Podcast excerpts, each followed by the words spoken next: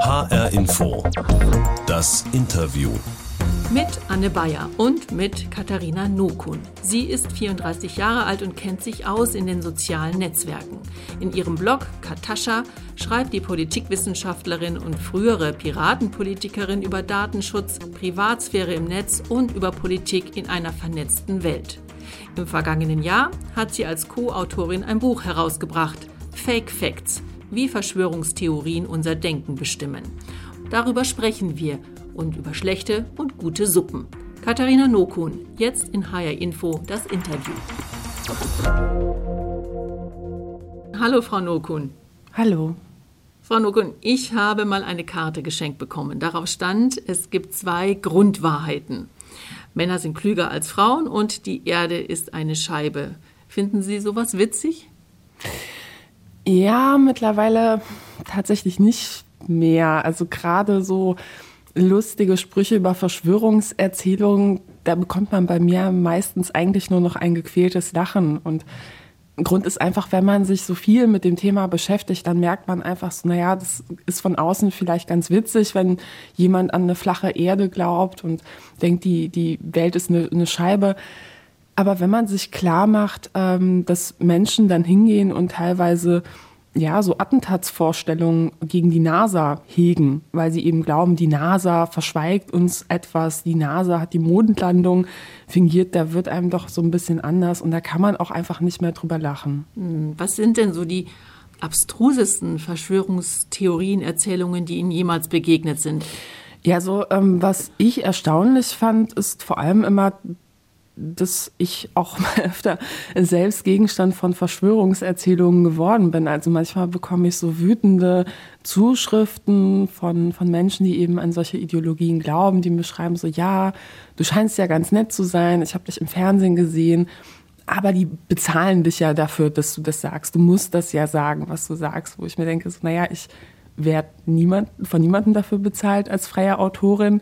Sie können gerne mein Buch kaufen, Sie können es aber auch lassen. Aber so diese Vorstellung, dass ich morgens einen Anruf aus dem Kanzleramt bekomme, wo mir gesagt wird, was ich sagen oder blocken oder twittern soll, das ist doch schon recht absurd. Aber auch da kann ich eigentlich auch nicht lachen, ne? weil die Leute entwickeln dann auch so einen Hass gegen einen. Ja, also sie, sie glauben, ich bin Teil dieser großen Verschwörung, die irgendwas steuern würde. Und manchmal kommen dann auch richtige Drohungen dann direkt im nächsten Satz. Ja, Sie haben ja jetzt auch vor dem Interview klargemacht, dass Sie eigentlich nichts über Ihr persönliches Umfeld erzählen wollen. Deswegen mal noch so ein ganz kurzer Steckbrief nochmal über Sie. Sie wohnen in Berlin, sind 34 Jahre alt, freie Autorin und lieben Science Fiction, richtig? Richtig. Und Ihr Beruf ist es, sich mit Daten, Datenschutz, sozialen Netzwerken, Politik im Netz und so weiter auseinanderzusetzen, darüber zu schreiben und auch vor allem zu sprechen. War Ihnen dieses Interesse daran schon quasi in die Wiege gelegt, mit einer Mutter als Datenbankadministratorin und einem Vater als IT-Projektmanager?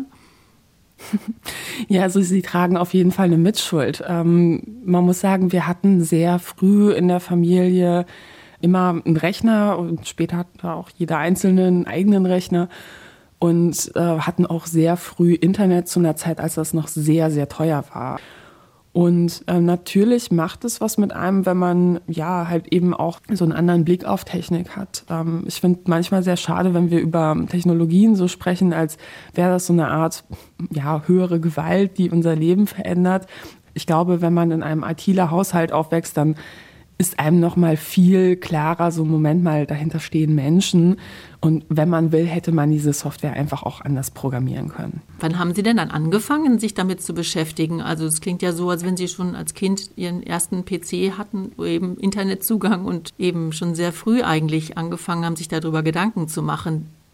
Bei mir gab es so den Punkt, dass ich gesagt habe, ich will mich auch politisch engagieren, ähm, als damals 2006 darüber diskutiert wurde, ob man die Vorratsdatenspeicherung einführen will. Damals wollte die Bundesregierung, dass unsere Telefon- und Internetanbieter für mehrere Wochen auf Vorrat sozusagen speichern, wen man angerufen hat. Und damals war in der Diskussion, dass auch der E-Mail-Betreff gespeichert werden soll. Und ich fand das unglaublich übergriffig. Also ich habe mir gedacht, so Moment mal, wie kann so etwas von der Politik diskutiert werden und es gibt noch keine Massendemonstrationen. Das ist ungeheuerlich. Das Missbrauchspotenzial ist riesig, wenn man an Journalisten, ähm, auch an, an, Ärzte, Psychologen denkt. Ne? Also allein wen wir anrufen, sagt ja unglaublich viel auch darüber aus, was für Probleme Menschen vielleicht haben. Und ähm, ja, da habe ich mich angefangen zu engagieren. Damals beim Arbeitskreis gegen Vorratsdatenspeicherung. Und ja, daraus ist dann halt ein kontinuierliches politisches Engagement geworden. Ja, und letztendlich dann auch ein Buch, Fake Facts heißt es. Das haben Sie gemeinsam mit Pia Lamberti geschrieben. Darin geht es ja vor allem um Verschwörungstheorien. Das war damals ja fast eine Punktlandung zur Corona-Pandemie. Gleichzeitig wie das Virus haben sich auch diese Erzählungen und Mythen und Verschwörungstheorien darum verbreitet. Ein Kapitel darin geht, äh, geht es ja auch speziell um das Impfen. Und das ist ja momentan auch wieder ganz aktuell. Die Skepsis gegenüber der Corona-Impfung ist nach wie vor relativ groß. Jeder Dritte möchte sich nicht impfen lassen, so ungefähr. Also das wechselt immer, geht es mal rauf, mal wieder runter mit der Impfskepsis. Und da sind dann auch Erzählungen im Umlauf, wie zum Beispiel Impfungen führen zu Autismus. Oder aber auch so eine ganz große Skepsis gegenüber dem Impfstoff AstraZeneca. Wo gibt es denn da aus Ihrer Sicht Überschneidungen zwischen diesem Thema Impfskepsis und Verschwörungsdenken? Ja, also man muss dann natürlich unterscheiden. Nicht jeder, der sich nicht impfen lassen will oder bestimmte Sorgen und Ängste hat, der ist jetzt ein Verschwörungsgläubiger. Aber es gibt eben so Verschwörungserzählungen, die auch zu diesem Thema kursieren und die für viele Menschen leider eine Rolle spielen. Also so eine bekannte Geschichte ähm, hat mit Bill Gates und Chips zu tun. Die ist zwar ziemlich abgefahren, aber es gibt zwar, also es gibt tatsächlich Leute, die so etwas glauben. Und ähm, dann gibt es auch eine Reihe von ähm, ja, Falschinformationen, die einfach auch seit vielen, vielen Jahren kursieren. Beispielsweise eine ähm, alte, falsche, fälschliche Studie, wo eben behauptet wurde, dass Impfen und Autismus, dass es da einen Zusammenhang geben würde. Donald Trump hat ähm, Andeutungen darüber halt eben auch vor seiner Präsidentschaft ähm, öffentlich verbreitet. Also es gibt teilweise ähm, auch sehr prominente Menschen, die so etwas verbreiten, wo man einfach dazu sagen muss, diese Studie, die ist halt komplett falsch. Die wurde zurückgezogen vom Autor. Der Autor darf heute auch nicht mehr als Mediziner praktizieren. Es gibt zig Studien, die haben genau das nochmal abgetestet und haben festgestellt, ähm, das war einfach ein Fehler, so, ähm, den der Wissenschaftler da gemacht hat. Aber diese alte Studie kursiert halt im Netz. Ja, und für Menschen, die nicht im Thema drin sind, die sich vielleicht auch einen Faktencheck zum Thema nicht bewusst raussuchen, für die erscheint es so, Moment mal, hier ist eine Studie und das, das scheint irgendwie gefährlich zu sein. Und so können Ängste eben auch entstehen. Gerade im esoterischen Spektrum gibt es eben seit äh, vielen Jahren eben schon eine nicht kleine Szene, wo eben auch Verschwörungserzählungen über Medizin, über Wissenschaft verbreitet werden. Also da ist das Narrativ dann, ähm, ja, es gibt eine große Verschwörung zum Thema Impfen und das soll unterdrückt werden und mehr oder weniger stecken da alle unter einer Decke.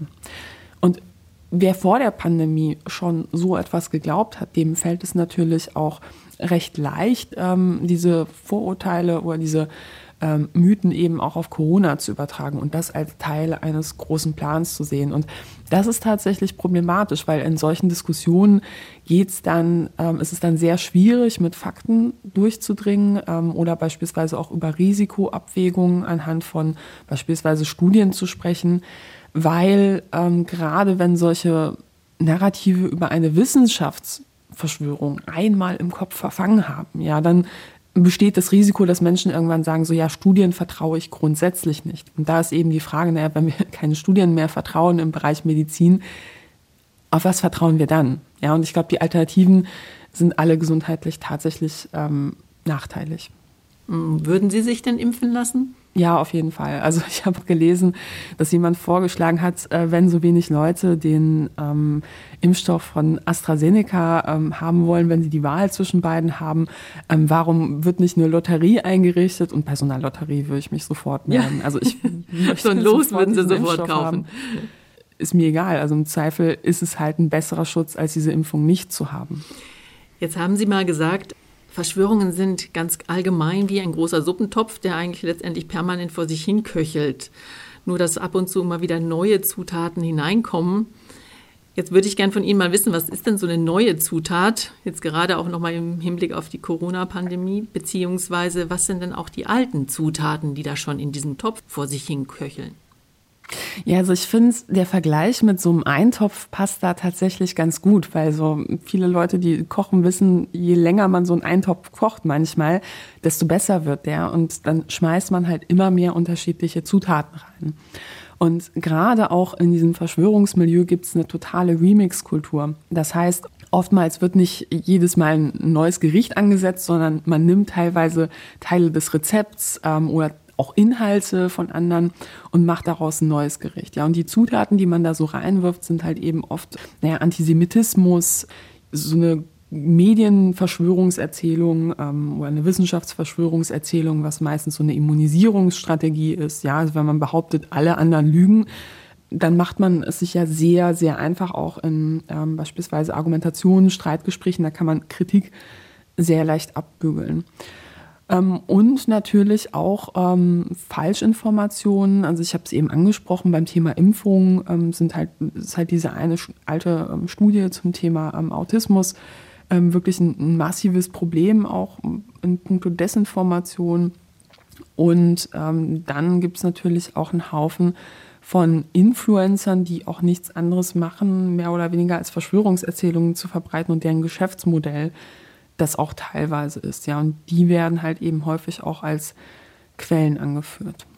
Und was auf jeden Fall immer auch eine Zutat ist, ist natürlich Angst. Ja, also gerade ähm, Verschwörungserzählungen leben eben oft davon, dass so ein apokalyptisches Weltbild gezeichnet wird. Also beispielsweise, wir werden alle vergiftet oder nächste Woche bricht der Bürgerkrieg aus, wie beispielsweise ähm, bei QAnon, dieser Verschwörungserzählung, die mit Trump und den USA halt eben auch viel zu tun hat.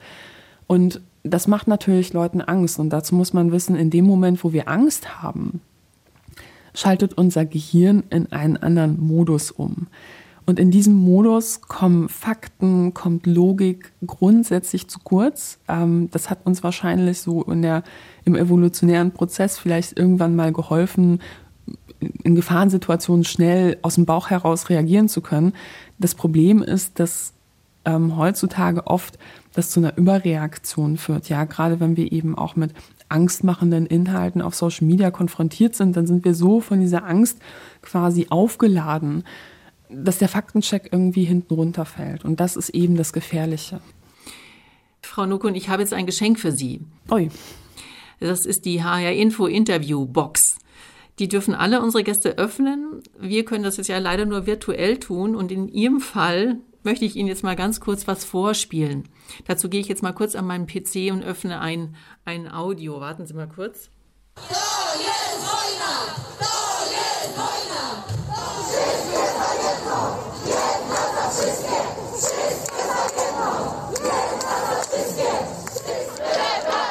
So, haben Sie es verstanden?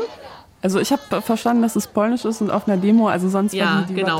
Also es sind, wütende Frauen zu hören, die gegen die Verschärfung des Abtreibungsrechts in Polen demonstrieren. Warum meinen Sie, habe ich das für Sie in die Box getan? Ja, wahrscheinlich, weil ich gebürtige Polin bin und äh, mich auch ganz schön darüber ärgere, was unter der Peace in Polen in den letzten Jahren alles passiert ist. Und ein problematischer Punkt ist eben auch, dass das Abtreibungsrecht, was eh schon, sag ich mal, eines der schwierigsten war, fand ich in, in ganz Europa schon vorher, ähm, dass es noch weiter verschärft worden ist. Und es gibt schon seit Jahren ähm, ja so, so, eine Art Abtreibungstourismus irgendwo auch, weil Frauen, die irgendwie hilflos sind, die in einer Situation sind, wo sie sagen, so ich, ich kann das gerade nicht, oder vielleicht auch infolge von Vergewaltigung, Missbrauch, sagen, ähm, ich, ich möchte dieses Kind nicht gebären, dass sie eben auch ins Ausland fahren und dort Abtreibungen durchführen lässt. Und ich bin der Meinung, ähm, dass man in einem modernen Land jeder Frau das Recht geben sollte, selbst zu entscheiden, ob sie eine Schwangerschaft abbrechen will oder nicht. Ja, und äh, das, was die Peace da in den letzten Jahren in Polen auch politisch gemacht hat, das ist wirklich ein massiver Rückschritt und ja, also es macht mir einerseits Mut, dass so viele Frauen, auch junge Frauen in Polen auf die Straße gehen. Andererseits, ähm, ja, braucht es, glaube ich, auch langfristig einen Politikwechsel in Polen, damit sich was ändert. Ähm, ich gucke immer mal wieder auch polnische Medien und, und teilweise bin ich immer wieder erschrocken, ähm, wie einseitig äh, pro Regierung dort äh, die Berichterstattung ist. Mhm. Sind Sie denn manchmal auch noch in Polen? Ja, also ich war jetzt länger nicht in Polen ähm, wegen der Pandemie, ähm, aber klar, ne, also wir haben da Familie und ab und zu erfährt man immer hin. Und wenn ich es in der Pandemie jetzt nicht schaffe, hinzufahren, dann versuche ich doch immer polnisches Essen ab und zu ähm, aus einem polnischen Supermarkt zu kaufen, um zumindest ein bisschen Heimatgefühl zu haben. Ja, ich habe gesehen auf Twitter, da haben Sie neulich einen polnischen Apfelkuchen gepostet. Der scheint Ihnen ja ganz besonders gut zu schmecken. Ja, also man muss sagen, ähm, jeder kennt das ja vielleicht, so Gerichte, die man aus der Kindheit hat, die, ja, die triggern irgendwie was in einem. Das ähm, gibt einem so ein wohliges, warmes Gefühl. Und als es mir in der Pandemie halt zwischendurch auch nicht so gut gegangen ist, ne, wie uns allen, weil man ja auch ja, immer noch nicht weiß, wie geht's weiter und man kann seine Freunde nicht mehr sehen. Dann habe ich mir einfach zur Angewohnheit gemacht. Immer wenn ich das Gefühl habe, gehe ich einfach einkaufen und dann koche ich ein schönes polnisches Gericht. Hat den Vorteil, dass ich endlich mal einige Gerichte kochen gelernt habe. Und was ist das, so ein typisches Gericht? Ich esse total gerne ähm, Jurek. Ähm, ich weiß gar nicht, wie, wie man es auf Deutsch übersetzt. Ich glaube, Sauermehlsuppe. Es ist auf jeden Fall mit ganz viel Knoblauch und ähm, ja, mit Kartoffeln und äh, ja, es, es ist was ganz Besonderes. Ist, glaube ich, für jemanden, der nicht in Polen aufgewachsen ist, sehr ungewöhnlich. Aber wenn man die Chance hat, sollte man es auf jeden Fall probieren, denn danach möchte man auf jeden Fall mehr. Kommen wir jetzt von der leckeren polnischen Suppe nochmal zurück zu unserem eher toxischen Eintopf der Verschwörungstheorien. Ich spreche gerade mit der Politikwissenschaftlerin und Bloggerin Katharina Nokun. Und mich würde jetzt nochmal interessieren, Frau Nokun, wer probiert diesen Topf eigentlich? Also ich selber würde von mir sagen, ich bin da eher nicht anfällig. Also mal abgesehen davon, dass ich vielleicht auch Bilder geteilt habe am Anfang von den leeren Supermarktregalen bis hin zu einem Video, was sich dann im Nachhinein als falsch rausgestellt hat, wo Leute einen Supermarkt geplündert hatten und letztendlich war das aber ein ganz anderer Zusammenhang. Also da bin ich natürlich auch nicht vorgefeit, aber wie kommen die Leute dazu, so einen Quatsch, sage ich jetzt mal, zu glauben? Ja, also ich glaube auch, dass es wichtig ist zu erkennen, dass so der Glaube an Falschmeldungen, Verschwörungserzählungen nicht immer etwas ist, was nur die anderen betrifft. Ja, also es ist immer so bequem zu glauben, ich selbst bin rational und alle anderen nicht. Aber das ist etwas, was wir tatsächlich auch in der Auseinandersetzung oder auch in der Recherche zu unserem Buch ähm, eben auch immer wieder ganz deutlich herausgearbeitet haben.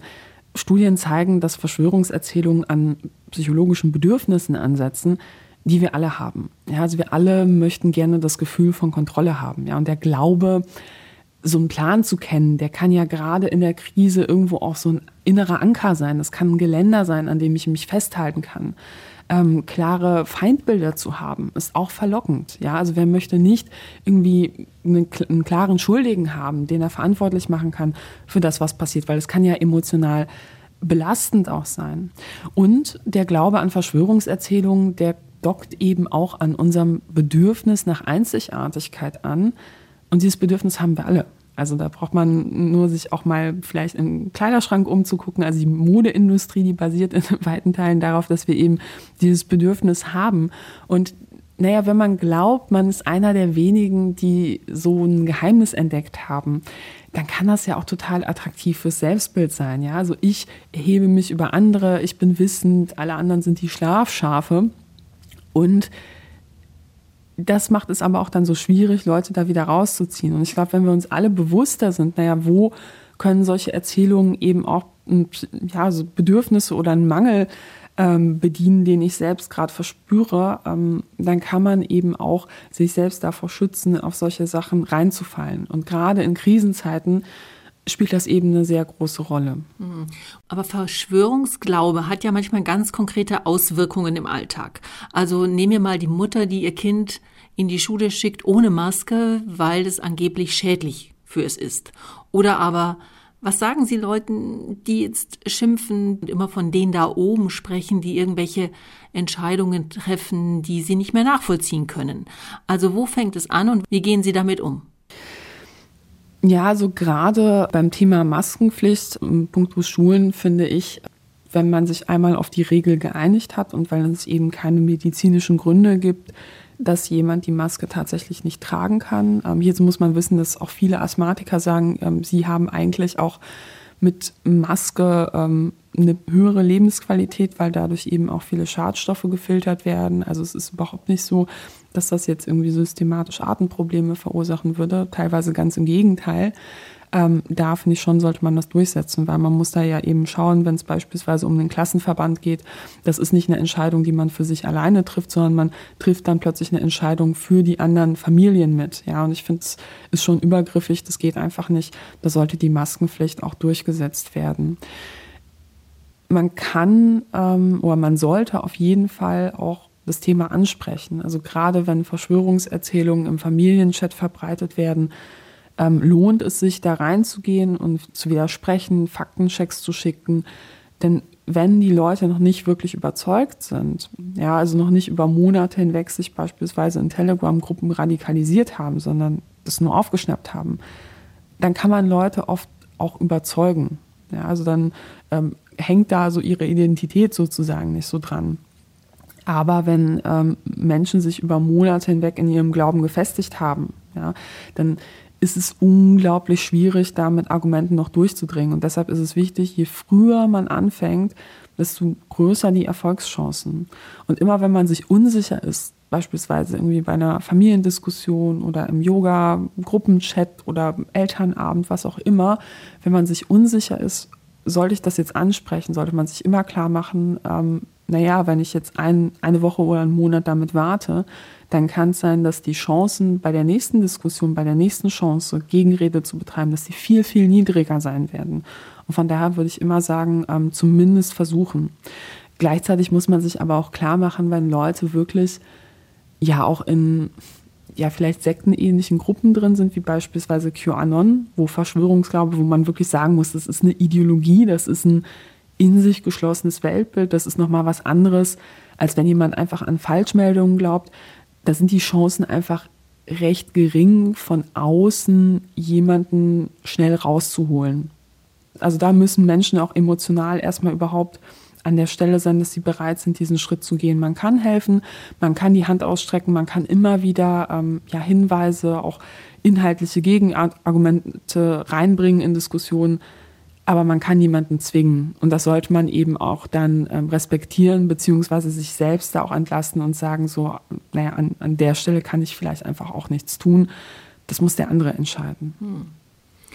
Hat uns die Corona-Pandemie dann quasi gelehrt, Verschwörungstheorien ernst zu nehmen, beziehungsweise zu sehen, sie sind eben nicht nur ein Randphänomen? Das ist meine große Hoffnung, ähm, denn ja, vorher war es halt irgendwie so, so ein lustiges Thema, unterhaltsam, ein Boulevard und, und UFOs und, und Pyramiden und was es da nicht alles gibt und Echsenmenschen und ja, viele Leute fanden es witzig und ich glaube aber, dass es, ähm, oder Studien zeigen eben auch, dass es schon vor, vor Corona ähm, nicht wenige Menschen gab, die an Verschwörungserzählungen geglaubt haben zu ganz unterschiedlichen Themen, beispielsweise medizinische Themen. Und das verursacht ein unglaubliches Leid. Ja, also stellen Sie sich mal vor, Sie sind, ähm, also ihre, ihre Mutter beispielsweise würde an Verschwörungserzählungen glauben oder ihr Vater und würde infolgedessen dann eine lebenswichtige Behandlung verweigern. Da kann es dann zu einer Situation kommen, dass Menschen dann an Krankheiten, die total behandelbar wären, die überhaupt nicht tödlich sind, dass die an solchen Krankheiten plötzlich sterben, weil sie eher auf ähm, Wunderheiler und Gurus vertrauen. Ja, weil sie der in Anführungsstrichen Schulmedizin ist ja auch ein Kampfbegriff, weil sie der misstrauen. Und meine Hoffnung ist, dass wir durch diese Diskussion um Corona eher dazu kommen, dass Menschen, die damit konfrontiert sind, weniger Schamgefühl haben, mehr erkennen, so, das ist ein gesamtgesellschaftliches Phänomen. Es gibt viele Familien, wo das passiert. Das hat auch ähm, es kann auch bei unglaublich gebildeten Menschen sein, dass die in diese Milieus abrutschen. Und es gibt Beratungsstellen. Ja, also ich glaube, es ist ganz wichtig, dass wir auch gesellschaftlich darüber sprechen, wo können sich Leute hinwenden. Es gibt die mobile Beratung gegen Rechtsextremismus. Es gibt die Sektenberatungsstellen, die viel Erfahrung haben, weil da eben auch gerade im, im Bereich Esoterik die Schnittmengen sehr groß sind. Und man sollte nicht das Gefühl haben, das ist meine Schuld, ähm, ich muss das alleine lösen, sondern ähm, dass wir auch darüber sprechen, ähm, dass das eben auch etwas ist, das nicht neu ist seit Corona, sondern schon lange da war. Und dass es aber auch wichtig ist, dass wir als Gesellschaft etwas dagegen tun. Das heißt, das alles bestätigt sie darin, weiter zu reden, weiter darüber zu schreiben. Und das Thema wird sie sozusagen auch in Zukunft nicht loslassen, oder? Ich glaube auch, dass es mehr Aufklärungsarbeit braucht. Also ich würde mich auch freuen, wenn die Bundesregierung sich entscheiden würde, mehr Projekte in diesem Bereich zu fördern. Ja, also wir brauchen mehr Geld für Forschung, für Bildung ähm, und natürlich wäre es auch wichtig, dass man das Thema auch in der Schule anspricht. Ja, weil wenn ich weiß, was sind die Maschen von Verschwörungsideologen, ähm, wie versuchen die mich mit Angst zu ködern, in welchen Situationen bin ich psychologisch eher anfällig dafür und was macht diese Erzählung so attraktiv, wenn ich das alles weiß, dann kann ich so eine Art Frühwarnsystem in meinem Kopf ähm, ja, installieren quasi und bin dann selber vielleicht eher ähm, bereit, Dinge nochmal nachzurecherchieren, bevor ich sie sofort glaube, weil man muss sich klar machen, früher oder später kommen Menschen in Kontakt damit.